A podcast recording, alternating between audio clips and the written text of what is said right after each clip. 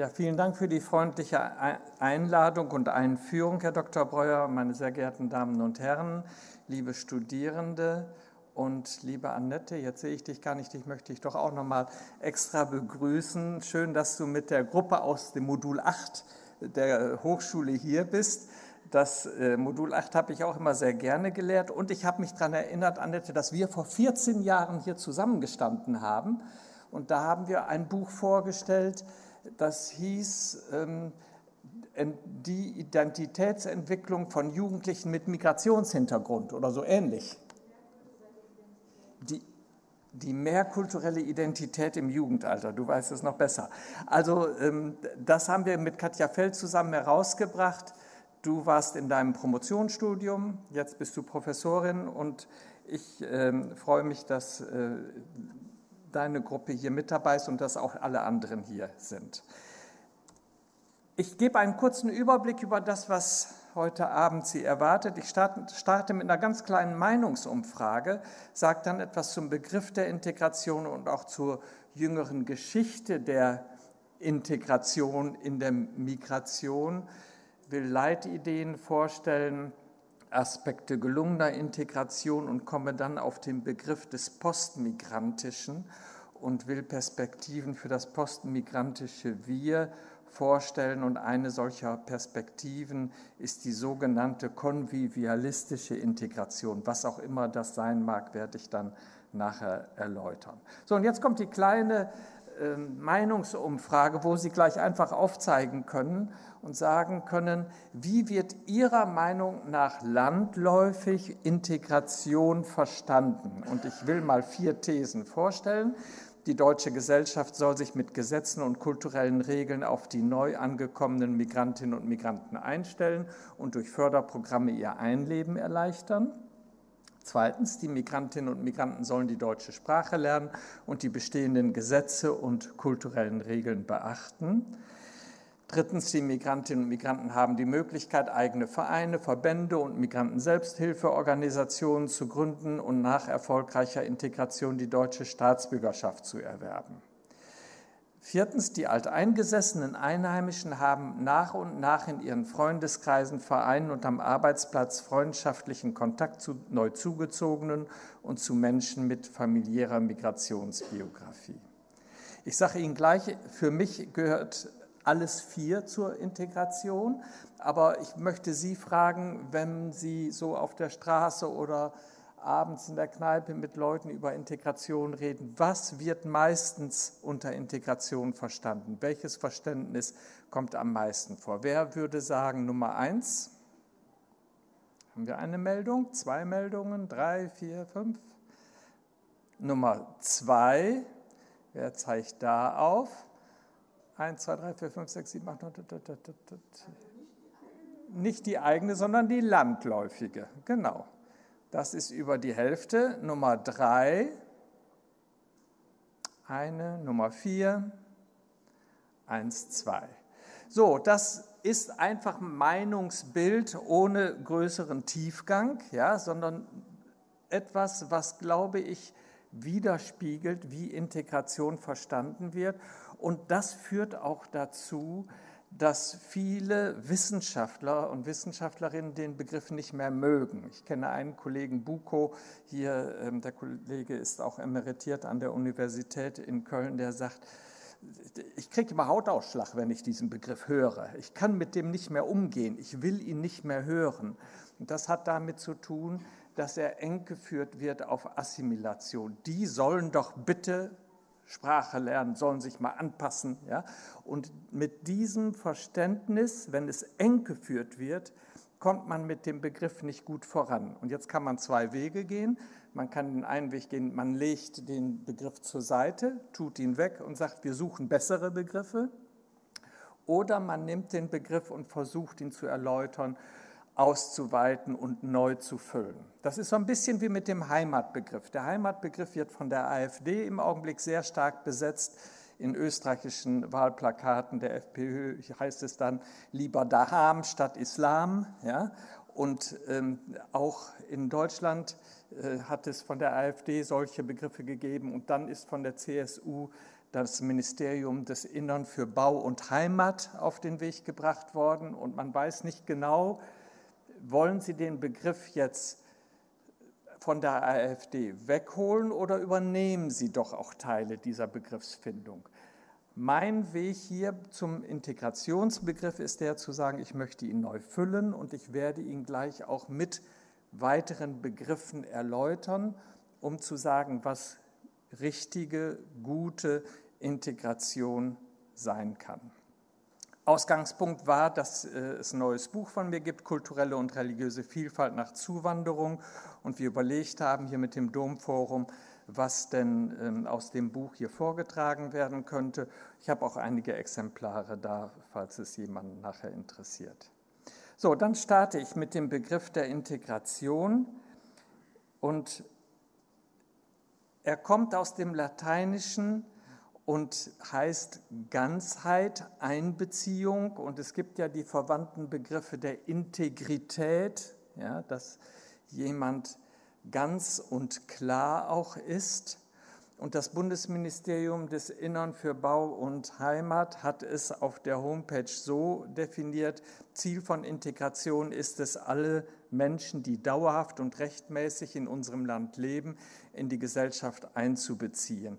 Dies betrifft die Gewährung von Rechten genauso wie die Beachtung von Pflichten.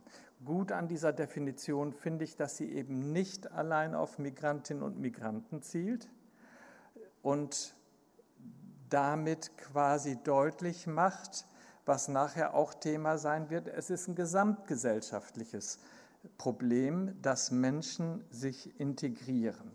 Und dieser Begriff geht zurück auf die sogenannte Süßmut-Kommission. Rita Süßmuth hat diese unabhängige Kommission Zuwanderung geleitet und sie hat gesagt, Integration ist ein gesellschaftlicher Prozess, in denen alle in einer Gesellschaft Lebenden jederzeit einbezogen sind.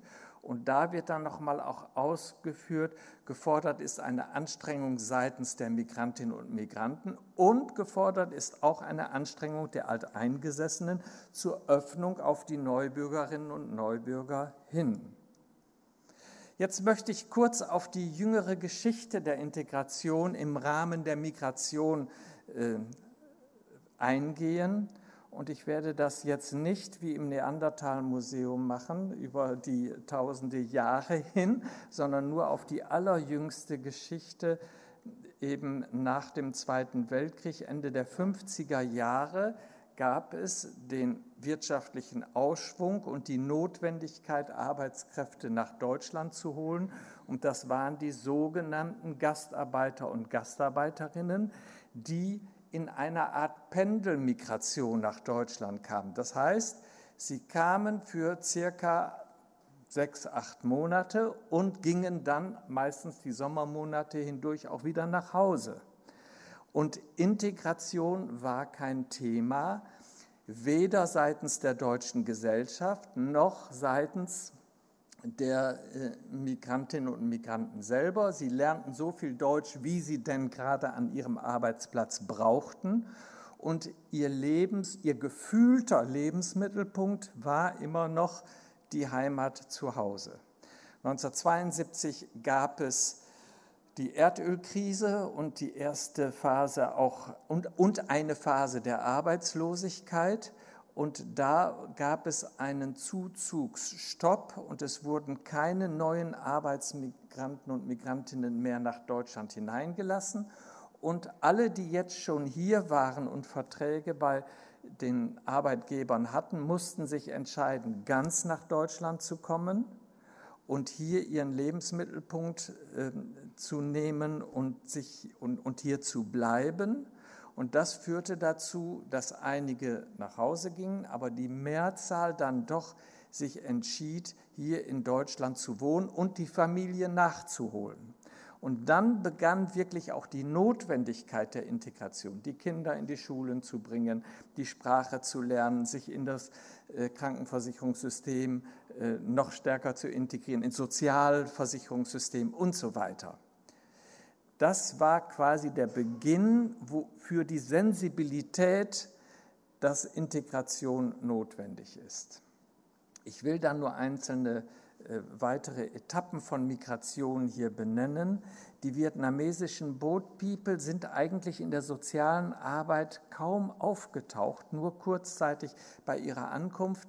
Da ist eine so schnelle und reibungslose Integration erfolgt, dass sie äh, kaum sichtbar waren und wurden. Anders war es dann schon bei den Aussiedlern und Spätaussiedlern. Aussiedler sind deutsche Volkszugehörige, die in osteuropäischen Ländern ähm, gelebt haben und versuchten, nach Deutschland zu kommen. Und jeder, der hierhin kommen wollte, wurde dann auch als politischer Flüchtling zu Zeiten des Kalten Krieges gesehen, weil er ein Zeichen dafür war, dass es besser war, in den freien Westen zu migrieren, als in dem Kommunismus weiterzuleben. Und ähm, als dann nach 1990 die Sowjetunion zusammenbrach und das, der Kommunismus an sein Ende kam, kamen die Spätaussiedler nochmal verstärkt. Äh, sie hatten Sonderregelungen, weil sie eben von vornherein die deutsche Staatsangehörigkeit, weil sie ihnen zugesprochen wurde.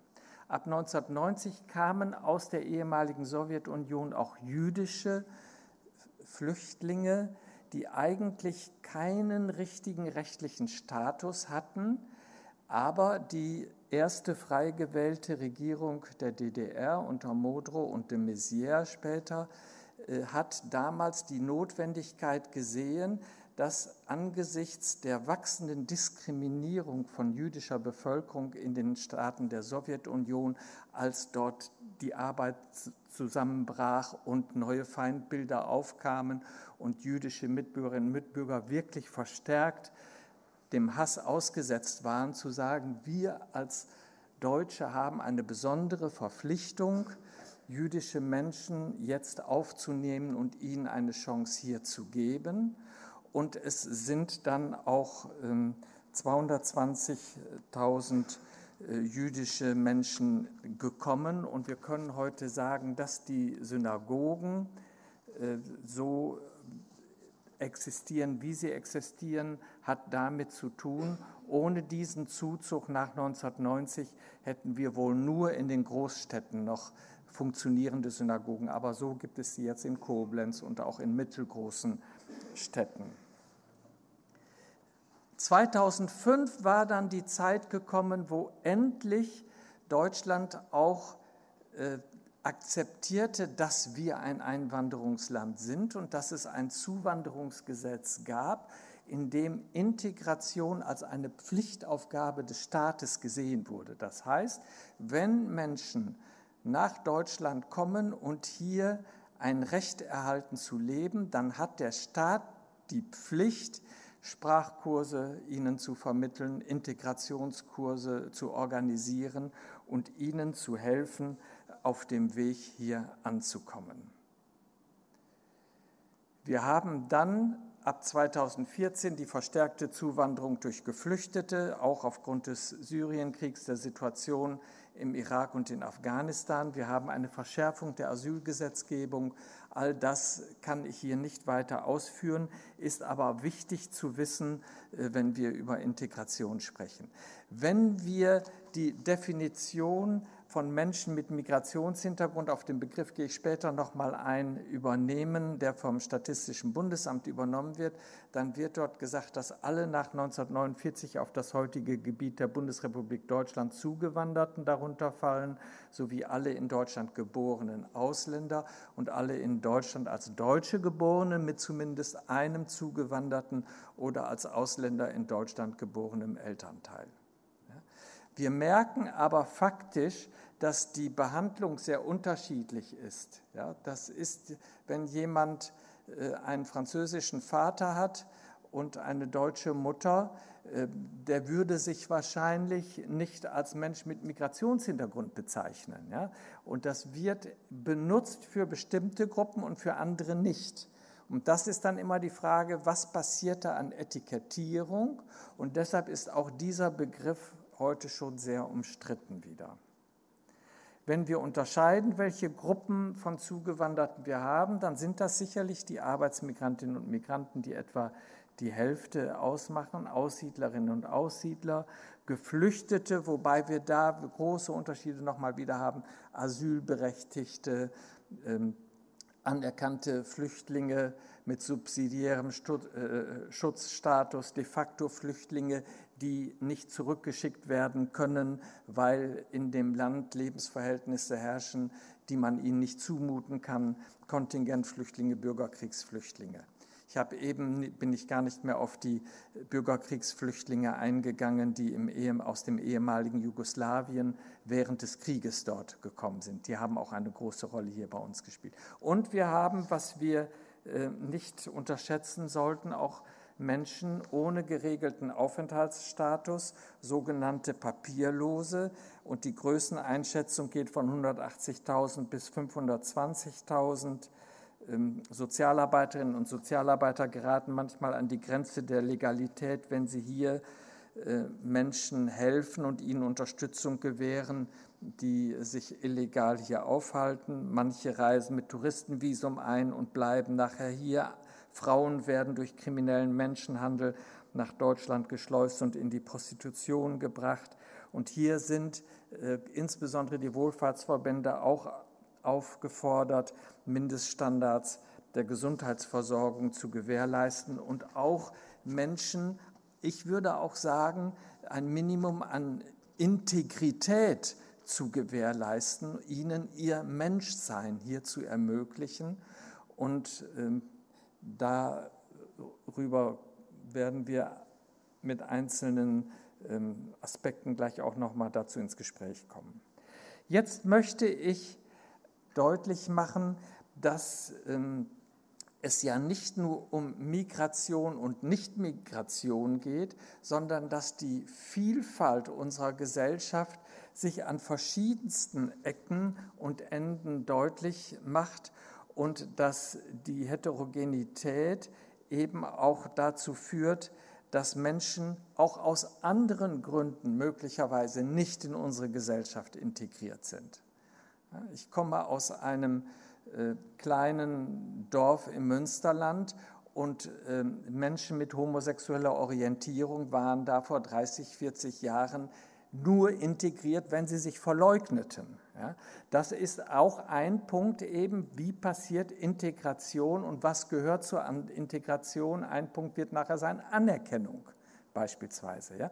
Und so sehen wir hier, dass es auch Machtverhältnisse gibt, das heißt, Frauen waren vor 40 Jahren noch nicht in unsere Arbeitswelt integriert und der Mann konnte bestimmen, ob seine Frau arbeiten darf. Er konnte auch zum Arbeitgeber gehen und sagen, ich finde, meine Frau muss wieder zu Hause bleiben, die fehlt mir zu Hause, deshalb kündige ich ihren Arbeitsvertrag, ohne dass sie gefragt wurde. Ja?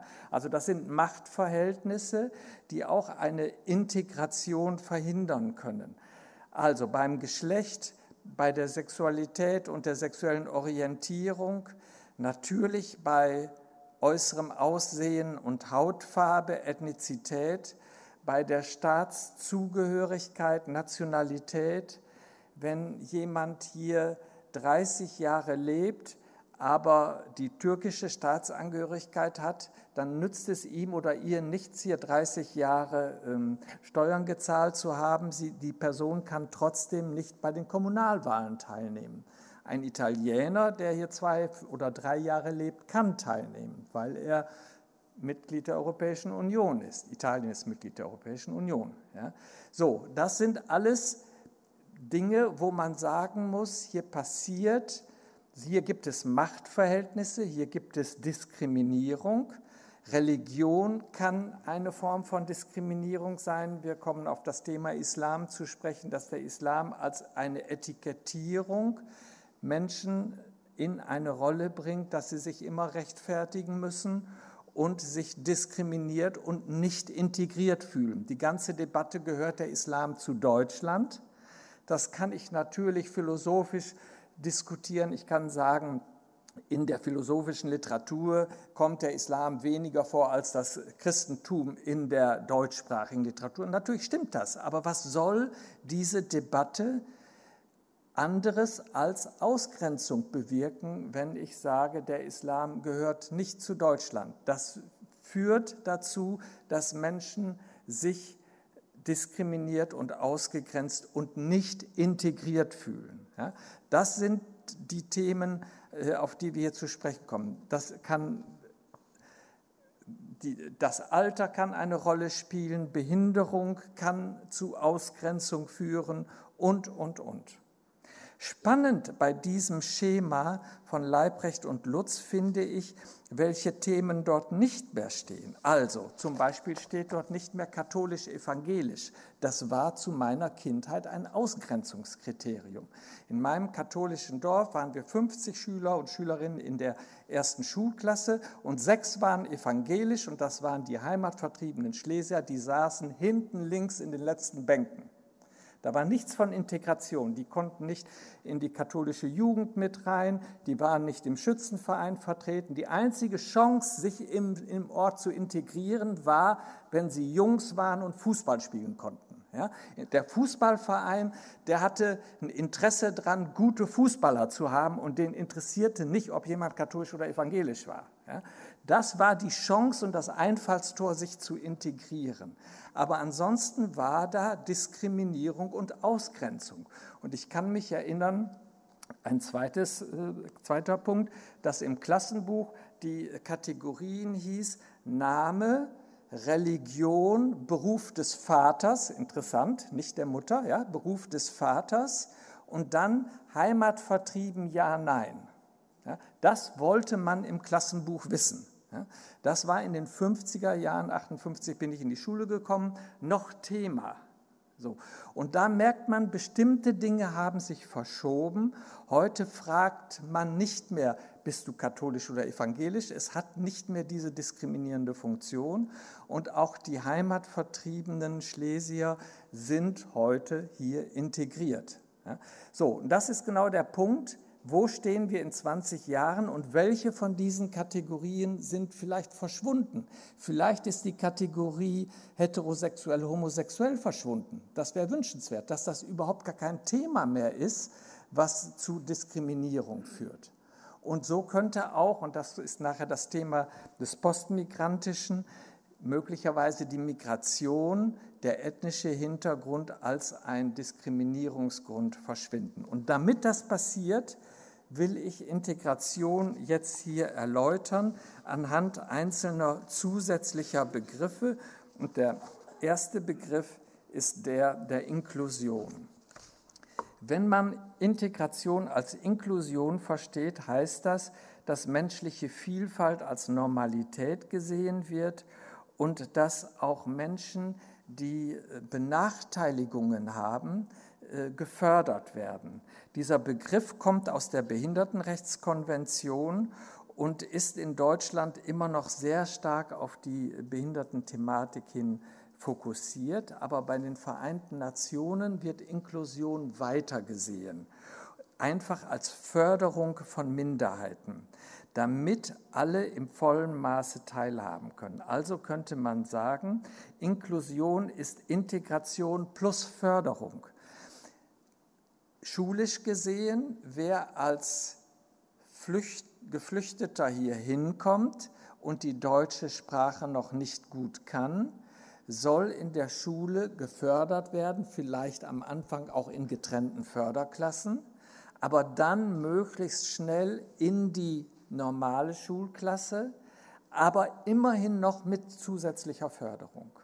Das ist ja auch das, was wir bei den Menschen mit Behinderung versuchen. Inklusion scheitert oft an Schulen, weil die Förderung nicht da ist. Also die Einbindung in die normale Klasse ist, wäre dann weniger ein Problem, wenn entsprechend Personal und Unterstützung da wäre, dass jemand dahinterher guckt und sagt, hier brauchst du Unterstützung und hier kannst du einen eigenen Weg gehen.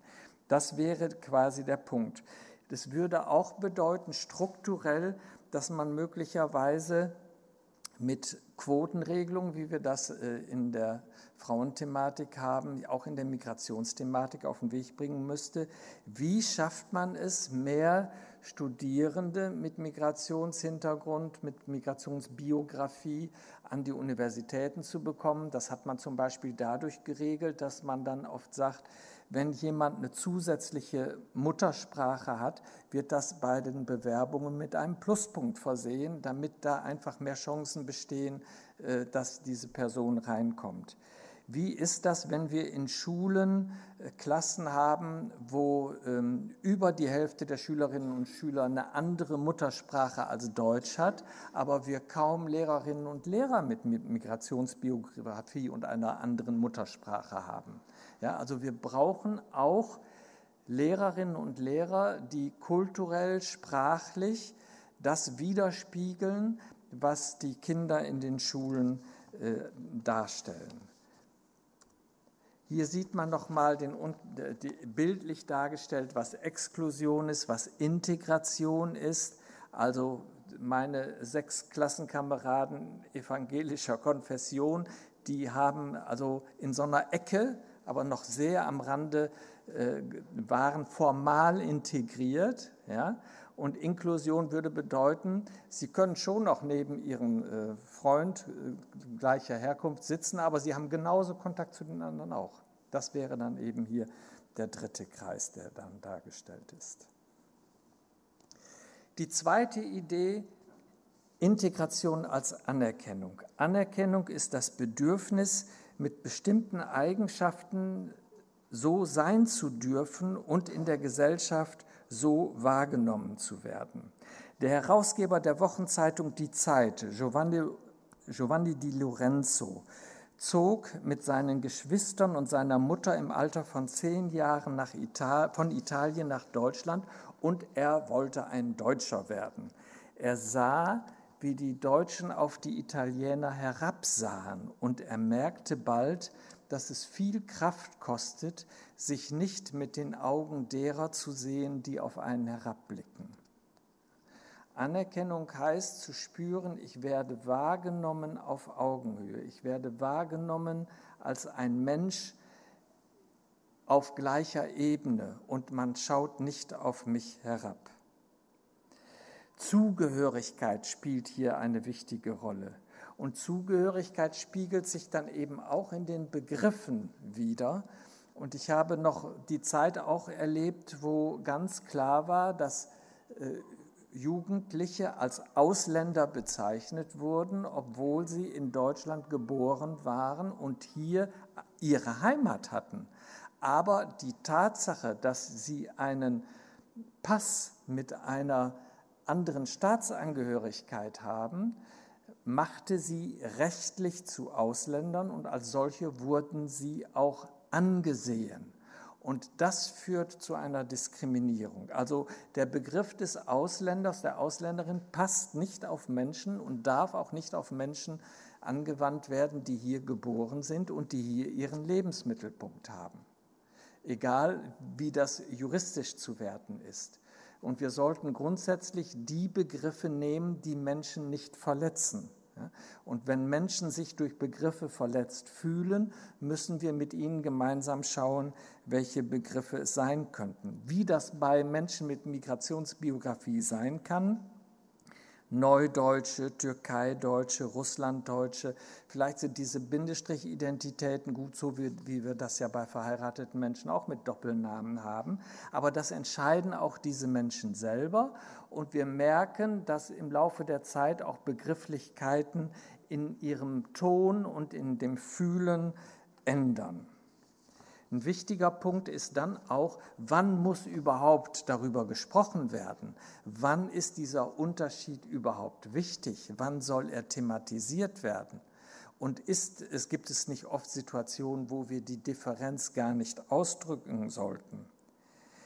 Die ähm, afroamerikanische Dichterin Pat Parker hat das mal so ausgedrückt, vergiss, dass ich eine Schwarze bin und vergiss nie, dass ich eine Schwarze bin. Das heißt, es gibt Situationen, wo wir das Schwarzsein meines, meiner Nachbarin thematisieren müssen, wenn sie nämlich angegriffen und diskriminiert wird. Dann müssen wir uns schützend vor sie stellen und äh, Partei ergreifen. Aber im alltäglichen Leben spielt das keine Rolle. Da brauchen wir überhaupt nicht über Hautfarbe zu reden. Was soll das? Und diese Sensibilität zu entwickeln, ist ein ganz wichtiger Punkt. Nächste leitige Idee für Integration ist Teilhabe, Partizipation. Da geht es dann sehr stark darum, wo nehme ich in der Gesellschaft teil, das, woran nehme ich teil und wo kann ich etwas mitgestalten. Das war schon in den Begriffen vom Bundesministerium auch und von der Süßmut-Kommission deutlich. Und jetzt könnten wir natürlich sagen, zum Beispiel, die Parteien haben in Deutschland das Privileg, in besonderer Weise die politische Gestaltung unserer Gesellschaft mitzuprägen. Und jetzt frage ich hier unsere jungen Studentinnen und Studenten, wer von Ihnen ist in der Partei? Ja? Das wird nicht die Mehrheit sein, wenn überhaupt jemand. Ja? Und dann ist die Frage, sind Sie in die Gesellschaft integriert? Ja? Müssen Sie da etwas tun oder muss sich die Gesellschaft so ändern, dass sie die Parteimitgliedschaften attraktiver macht, dass sich da was verändert? Und einige Parteien versuchen das ja mit Schnuppermitgliedschaften und anderen Zugängen und, und, und. Aber man merkt, hier ist ein Punkt, wo es nicht passt, wo es nicht funktioniert. Und Integration bedeutet, Wege zu finden, wo Teilhabe passiert und wo Teilhabe auch wirklich äh, stattfinden kann. Dazu müssen sich Institutionen interkulturell und, und religiöse Institutionen müssen sich interreligiös öffnen. Sie müssen deutlich machen, dass Menschen unterschiedlicher Herkunft hier Platz haben. So wie ich eben von den Schulen gesprochen habe, sie müssen sich Wege ausdenken, dass Menschen mit Migrationsbiografie äh, sich auch äh, ermutigt fühlen, Lehrerinnen und Lehrer zu werden. Äh, Universitäten und Hochschulen, auch eine katholische Hochschule, muss sich öffnen, nicht nur für Studierende unterschiedlicher religiöser und auch nicht religiöser Herkunft, sondern auch für Dozentinnen und Dozenten. Loyalität mit dem Grundziel einer Hochschule, mit der Grundausrichtung ist Voraussetzung, das ist klar aber es geht nicht darum, sich abschotten zu können. So, und dann komme ich jetzt zu den Punkten, ähm, wie eine gelungene Integration aussehen kann und das für Alteingesessene, so nenne ich das jetzt mal, und für Menschen mit familiärer Migrationsbiografie. Ob das ein guter Ausdruck ist, weiß ich auch nicht, aber wir testen das mal. Und das gibt es eine strukturelle Ebene und es gibt eben auch gleich nochmal eine personale Ebene. Bei der strukturellen Ebene für die Alteingesessenen bedeutet es, dass man Macht teilen muss. Macht teilen habe ich eben beim kommunalen Wahlrecht deutlich gemacht. Ich glaube, der einzige Grund, weshalb Menschen mit türkischer, türkischem Pass, die hier seit 30 Jahren leben, nicht kommunal wählen dürfen, ist, dass man Angst hat, was das nachher für Stadtparlament bedeutet, dass man die Macht nicht teilen will. Und ich glaube, dass die, und da können wir gleich kontrovers darüber diskutieren, ich weiß, dass es dazu andere Ansichten gibt, ich glaube, dass für das kommunale Wahlrecht die Staatsangehörigkeit kein geeignetes Kriterium für, Einschl für Inklusion und Exklusion ist. Das mag bei äh, der Bundestagswahl nochmal ein anderer Punkt sein. Ja? Ähm, Teilen von Macht heißt eben dann auch, dass die Schule sich ändert und versteht, dass der Geschichtsunterricht anders aussehen muss, wenn Kinder in der Schule sind, die, äh, deren Eltern vor fünf Jahren aus Syrien gekommen sind. Dann kann man nicht nur über Bismarck was erzählen, dann muss man auch was erzählen über äh, das, was im Kolonialsystem die letzten 50 Jahre in Syrien passiert ist.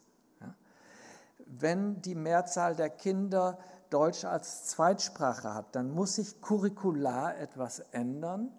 Dann kann man nicht einfach Deutsch so lernen, wie äh, wir das hier seit 50 Jahren gewohnt sind mit unterschiedlichsten Methoden, lesen, schreiben lernen, sondern dann geht es darum, Methodenvielfalt zu entwickeln.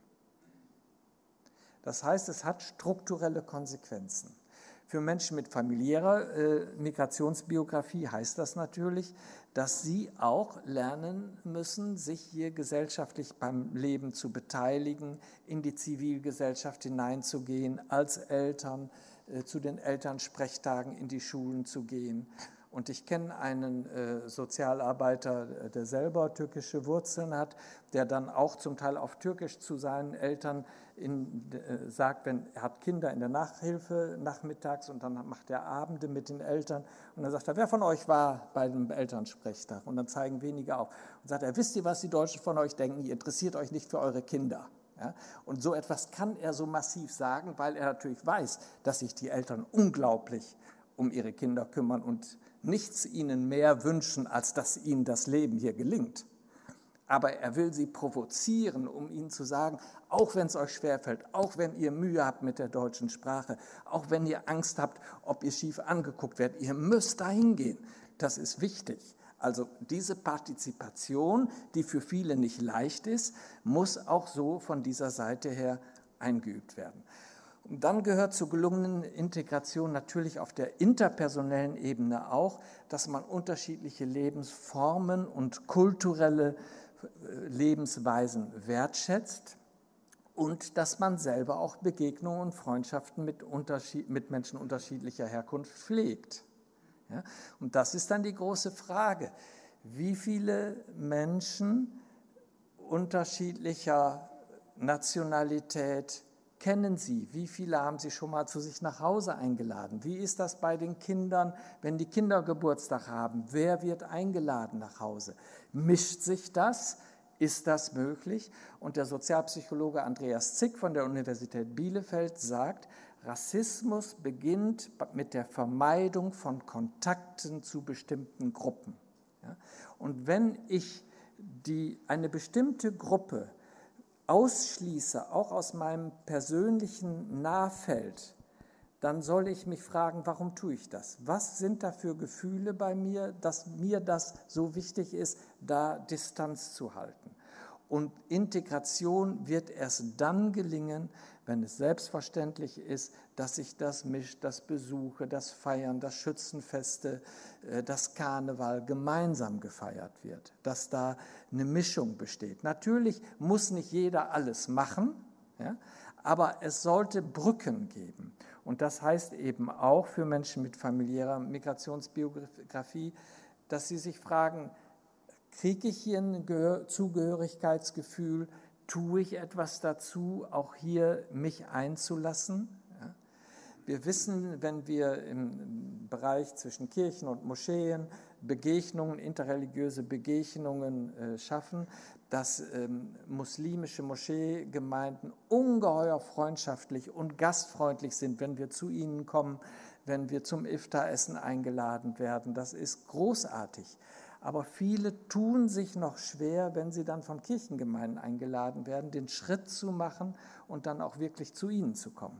Das ist auch nicht einfach, aber auch dieser Schritt äh, soll, gehört letztlich auch zur Integration, dass es in zwei Richtungen geht.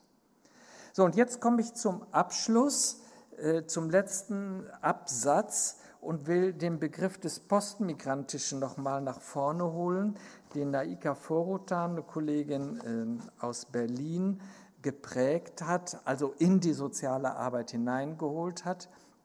Und sie sagt, ähm, mit dem Begriff des Postmigrantischen wollen wir nicht Menschen bezeichnen, dass das jetzt statt äh, Mensch mit Migrationshintergrund ein Postmigrant ist, sondern sie will die Gesellschaft bezeichnen. Sie will sagen, unsere Gesellschaft hat Einwanderung einfach erlebt. Es ist ein Fakt, das nicht wegzudenken ist. Wir erleben das selber, manchmal schmerzhaft. Ich merke das in Berlin, ging ich, war ich im Aufzug am Bahnhof und äh, dann äh, kam jemand zu mir in den Aufzug rein. Ach, endlich kann ich mal Deutsch reden. Ja, auf dem Bahnhof spricht ja keiner mehr Deutsch. Ja, also das wird auch als schmerzhaft erlebt, dass da eine Veränderung mit so vielen Sprachen da ist. Und Das heißt, diese Veränderung ist da, sie ist auch unumgänglich, sie wird Konflikte mit sich bringen, sie bringt Polarisierung und jetzt sollten wir lernen, das als Selbstverständlichkeit anzunehmen und dann zu gucken, wie wir damit gut umgehen können. Und vielleicht können wir Migration auch als eine positive gesellschaftsbildende und gesellschaftsprägende Kraft verstehen. Wie viele junge Leute gehen nach Ausbildung, nach dem Abitur für eine bestimmte Zeit ins Ausland? Das ist eine Art von temporärer Migration. Und Migration grundsätzlich erstmal als etwas Gesellschaftsprägendes zu sehen. Und dann ist noch etwas Neues, diese postmigrantische Perspektive ist eine Perspektive aus der Sicht von Menschen, die von Migration betroffen sind. Naika Forutan hat selber iranischen Hintergrund. Da kommt eine neue Perspektive rein. Da wird nicht über Migration von den Alteingesessenen geredet, sondern da wird über Migration von Betroffenen gesprochen, die das selber persönlich oder in ihrer Familie erlebt haben. Und dann finde ich auch noch mal bei dieser Begrifflichkeit interessant, dass sie sagt, eigentlich wird über Migration auf zwei Weisen gesprochen. Die eine Weise ist wir und ihr und oft ist das ihr in der Abwertung. Und dann gibt es andere, das kenne ich auch aus der Wissenschaft, die verschweigen das Thema Migration, weil da so viel Unfug mitgetrieben wird. Die sagen, es gibt viel wichtigere Themen, die sozialen Klassen, die äh, Armutsfrage, die steht im Vordergrund und die wird bei der Migrationsfrage äh, unterschlagen und dann wird das plötzlich das Thema Migration kleingeredet. Und sie sagt, wir müssen einen Weg finden, das Thema Migration nicht klein zu reden und andererseits auch nicht in einer Form darüber zu reden, dass es exkludierend ist. Sie will lieber sagen, statt dem wir und ihr sollten wir sprechen, ich und du. Ich bin anders als du, aber zusammen sind wir wir. Ja? Und wir brauchen uns gegenseitig. Und das ist mehr der humanistische Ansatz auch bei Martin Buber zu sagen, das Ich wird am Du zum Ich und so werden wir erst zum Wir. Und wir brauchen uns gegenseitig, wir können uns bereichern, wir müssen uns manchmal auch streiten und miteinander äh, in die Auseinandersetzung gehen. Und das tut sie dann auch nochmal mit dem Begriff der äh, konvivialistischen Integration. Der Konvivialismus ist eine Bewegung, die aus Frankreich kommt. Leggevi hat die in Deutschland bekannt gemacht. Und es geht dort um die Kunst des Zusammenlebens als eine Form des Aushandelns, des Aushaltens von Unterschieden. Also es ist nicht die schöne neue Welt voller Harmonie, wir werden uns streiten, wir werden Antagonismen haben, aber wir können auch neu uns miteinander verbünden. Und dann zitiert sie selber den früheren Bundespräsidenten Joachim Gauck, der sagt, es hat sich viel bei uns verändert und wer Deutsche oder Deutsche ist, wird man künftig noch viel weniger als bisher am Namen oder am Äußeren erkennen. Und diese Vielfalt wahrzunehmen, wertzuschätzen und damit umgehen zu lernen, das führt dann zu einer gelungenen Integration. Und ich bedanke mich für Ihre Aufmerksamkeit.